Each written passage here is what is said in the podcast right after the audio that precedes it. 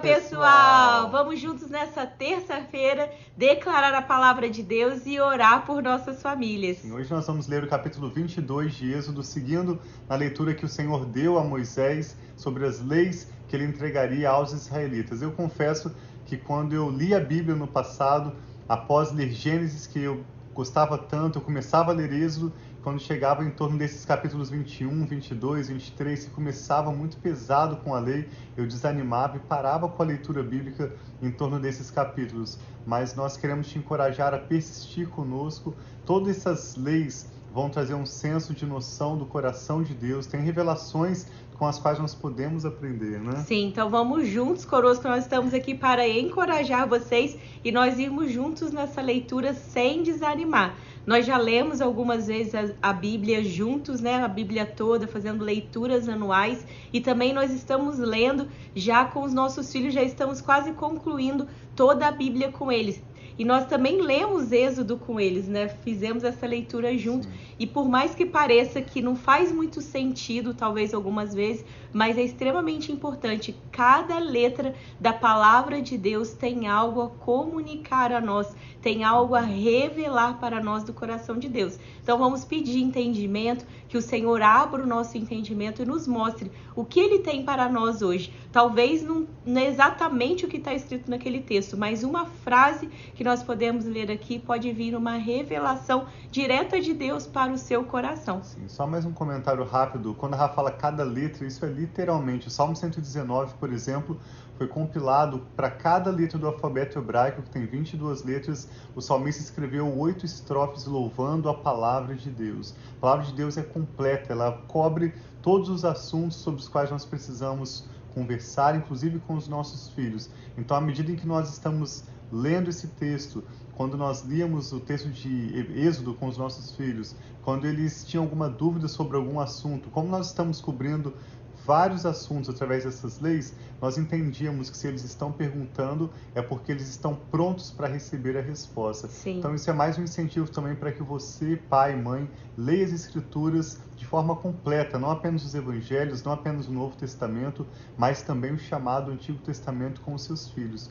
Que à medida em que vocês vão cobrindo a abordagem da palavra de Deus sobre vários diferentes tópicos, seus filhos terão a oportunidade de fazer perguntas e vocês vão poder esclarecer algumas dúvidas e mais do que esclarecer, talvez você nem tenha a resposta como nós, não temos a resposta para tudo, mas nós podemos orar sobre esses assuntos com os nossos filhos. Sim. Vamos pedir então ao Espírito Santo entendimento e vamos meditar hoje com a leitura de Êxodo 22. Pai, muito obrigado pela sua preciosa palavra. Nós pedimos que o teu Espírito Santo venha ser o nosso mestre, especialmente à medida em que lemos essas leis que o Senhor deu ao povo de Israel Sim, há milênios pai. atrás, em um contexto tão diferente do que vivemos hoje, mas nós sabemos que a tua palavra se aplica às nossas vidas hoje Sim, de forma perfeita e viva. Ela é que nos transforma, ela é que gera fé no nosso espírito e é uma alegria para nós podermos meditar na sua palavra cada dia e a cada noite. Fala conosco, Espírito Fala, Santo. Pai, nós, nós te pedimos e agradecemos em nome do Senhor Jesus. Amém. Amém. Êxodo 22. Começa então com as leis acerca da proteção da propriedade. Se alguém roubar um boi ou uma ovelha e abatê-lo ou vendê-lo, terá que restituir cinco bois pelo boi e quatro ovelhas pela ovelha. Se o ladrão for pego arrombando por ferir e morrer, quem o feriu não será culpado de homicídio. Mas se isso acontecer depois do nascer do sol, será culpado de homicídio. O ladrão terá que restituir o que roubou, mas se não tiver nada, será vendido para pagar o roubo.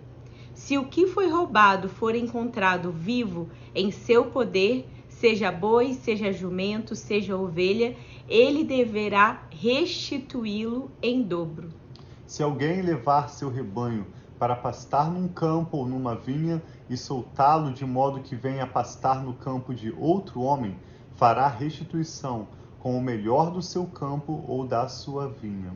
Se um fogo se espalhar e alcançar os espinheiros e, e queimar os feixes colhidos, ou o trigo plantado, ou até a lavoura toda, aquele que iniciou o incêndio restituirá o prejuízo. Se alguém entregar ao seu próximo prata ou bens para serem guardadas, e estes forem roubados da casa deste, o ladrão, se for encontrado, encontrado terá que restituí-los em dobro. Mas se o ladrão não for encontrado, o dono da casa terá que comparecer perante os juízes, para se determine se ele não lançou mão dos bens do outro. Sempre que alguém se apossar de boi, jumento, ovelha, roupa ou qualquer outro bem perdido, mas alguém disser: Isto me pertence, as duas partes envolvidas levarão o caso aos juízes. Aquele a quem os juízes declararem culpado restituirá o dobro ao seu próximo. Se alguém der ao seu próximo o seu jumento, ou boi, ou ovelha, ou qualquer outro animal para ser guardado, e o animal morrer, for ferido ou for levado sem que ninguém o veja, a questão entre eles será resolvida prestando-se um juramento diante do Senhor de que um não lançou a mão da propriedade do outro. O dono terá que aceitar isso e nenhuma restituição será exigida. Mas, se o animal tiver sido roubado do seu próximo, este terá que fazer restituição ao dono. Se tiver sido despedaçado por um animal selvagem, ele trará como prova o que restou dele, e ele não terá que fazer restituição. Se alguém pedir emprestado ao seu próximo um animal e este for ferido ou morrer na ausência do dono, terá que fazer restituição. Mas se o dono estiver presente, o que tomou emprestado não terá que restituí-lo. Se o animal tiver sido alugado, o preço do, alu do aluguel cobrirá a perda. Agora, leis acerca das responsabilidades sociais. Se um homem seduzir uma virgem que ainda não tenha compromisso de casamento e deitar-se com ela, terá que pagar o preço do seu dote e ela será a sua mulher. Mas se o pai recusar-se a entregá-la, ainda assim o homem terá que pagar ao equivalente ao dote das virgens. Verso 18: Não deixem viver a feiticeira Todo aquele que tiver relações sexuais com o um animal terá que ser executado. Quem oferecer sacrifício a qualquer outro Deus e não unicamente ao Senhor será destruído. Não maltratem nem oprimam o estrangeiro, pois vocês foram estrangeiros no Egito.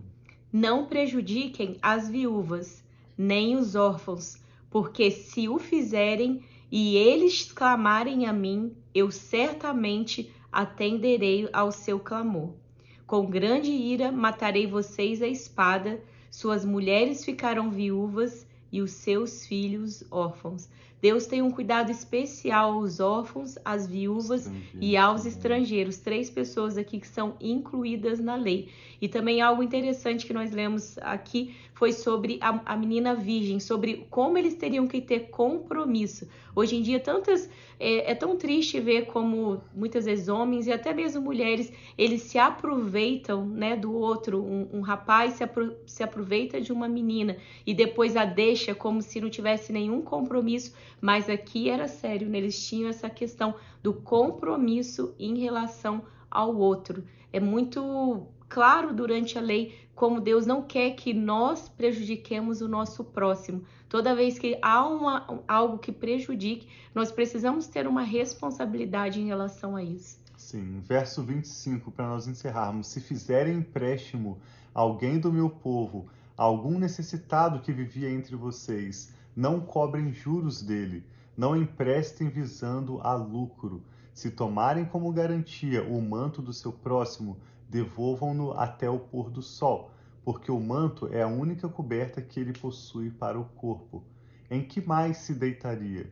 Quando ele clamar a mim, eu o ouvirei, pois sou misericordioso. Ou seja, por mais que as leis que nós tenhamos hoje em diferentes países sejam diferentes dessa lei que Deus deu a Israel, e por mais que juízes possam não garantir justiça a nós, a palavra de Deus nos garante que aqueles que têm fome e sede de justiça serão satisfeitos. Eles Sim. terão justiça abundantemente. Deus tem cuidado de cada uma das nossas causas e Ele é o maior juiz. A Bíblia Sim. fala que a ira do homem não opera a justiça de Deus, mas o próprio Senhor se apresenta na Bíblia como Deus vingador, como aquele que cuida das nossas causas. Então nós podemos descansar sabendo que Deus, que é misericordioso, ele também é justo e ele tem cuidado de cada detalhe da nossa existência. Sim, ele mostra aqui na palavra que aqueles que foram injustiçados, quando eles clamam a Deus, não estão pedindo si- simplesmente a justiça humana, mas quando eles clamam a Deus, colocando diante de Deus a necessidade, a injustiça sofrida, Deus ouve o clamor dele e vem com a justiça dele. Então, se você está se sentindo injustiçado, muitas vezes não adianta ficar reclamando ao homem, mas coloca esse pedido diante de Deus, apresenta a Deus, Deus, o Senhor que conhece todas as coisas, eu coloco diante de ti essa situação.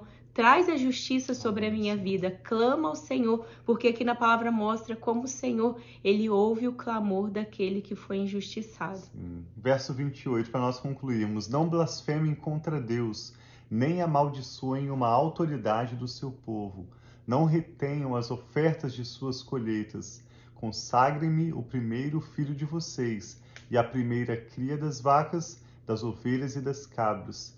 Durante sete dias a cria ficará com a mãe, mas no oitavo dia entreguem-na a mim. Vocês serão o meu povo santo.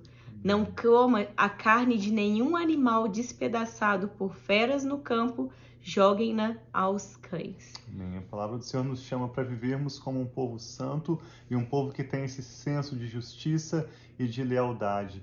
Ao ler sobre a lei do Senhor, eu me lembro do Salmo 1, que começa no início do Salmo, primeiro capítulo, primeiro verso, dizendo que bem-aventurado ou feliz é aquele que tem a sua satisfação na lei do Senhor e nessa lei medita dia e noite. Lembre-se que quando o salmista escreveu isso no Salmo 1, também quando ele escreveu o Salmo 119, como mencionamos antes, a Bíblia não estava escrita, nem mesmo os salmos estavam compilados. Então, quando o salmista se refere a meditar na lei do Senhor, ele está falando da Torá, os cinco primeiros livros da Bíblia: Gênesis, Êxodo, Levítico, Números e Deuteronômio.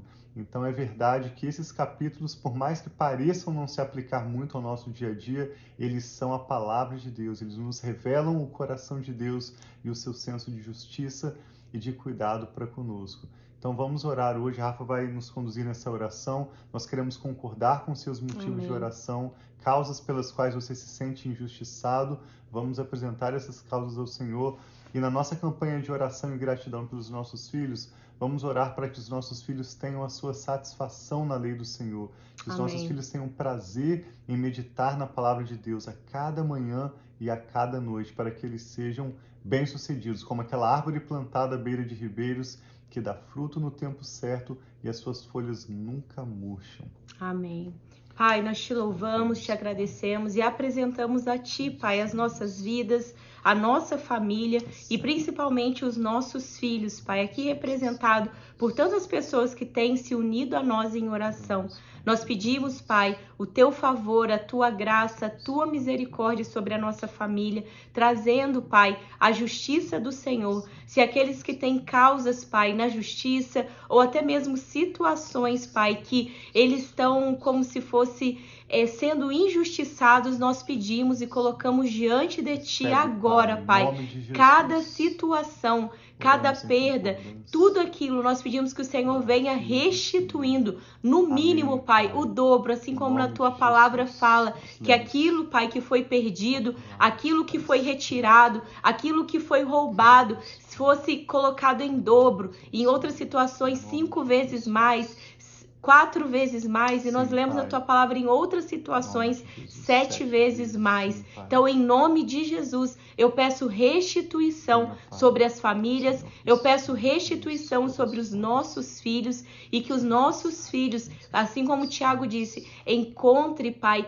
satisfação Amém. no Senhor. Encontre as respostas, Pai, das dúvidas que talvez eles possam ter no Senhor, sabendo que no Senhor, Pai, o Senhor é justo e o Senhor ouve o clamor de cada um deles. Então abençoa os nossos filhos, venha restituindo na vida dos nossos filhos, venha trazendo, Pai, bênção, venha trazendo prosperidade, venha trazendo, Pai, sabedoria, discernimento sobre os nossos filhos. Nós queremos que os nossos filhos sejam como as árvores, Pai, plantadas à beira do, do ribeiro, que dá fruto no tempo certo, Pai, e não vão ter as suas folhas murchas, mas eles vão continuar a cada dia assim servindo seja, ao Senhor, fazendo, Pai, aquilo que agrada o Senhor. Então, abençoa a nossa vida, a nossa família, aqueles que nós temos intercedido e orado, trazendo, Pai, a justiça do Senhor, trazendo a restituição do Senhor, trazendo a revelação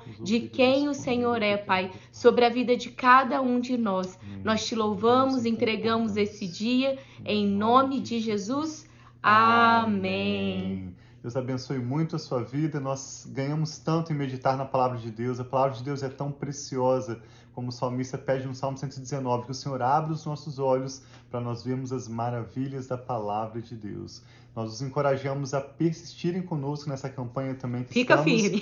de oração e gratidão pelos nossos filhos até o domingo de Páscoa. Sim, vamos juntos. Quando nós fazemos isso juntos, nós podemos fortalecer uns aos outros. Nós pensamos, não, eu estou fazendo, não vou desistir a cada dia você vai firme e juntos nós vamos aí estar intercedendo, orando. Talvez se você nunca parou um tempo especial para orar pelo seu filho ou a sua filha, agora é um momento especial para você fazer isso. Nunca é tarde demais para nós começarmos a interceder, a mudar hábitos, a fazer as coisas diferentes. Então nós convidamos a você talvez a fazer algo diferente que você nunca fez e talvez isso seja fazer essa campanha de oração pelo seu filho ou pela sua filha, parar um tempo especialmente e mostrar também aos seus filhos o quanto eles são especiais. Nossos filhos, eles sabem que nós oramos, intercedemos por eles e também oramos com eles. E isso daí nós vemos como eles gostam disso. Quando eles têm alguma situação, eles pedem para nós orarmos. Quando, vamos supor, eles estão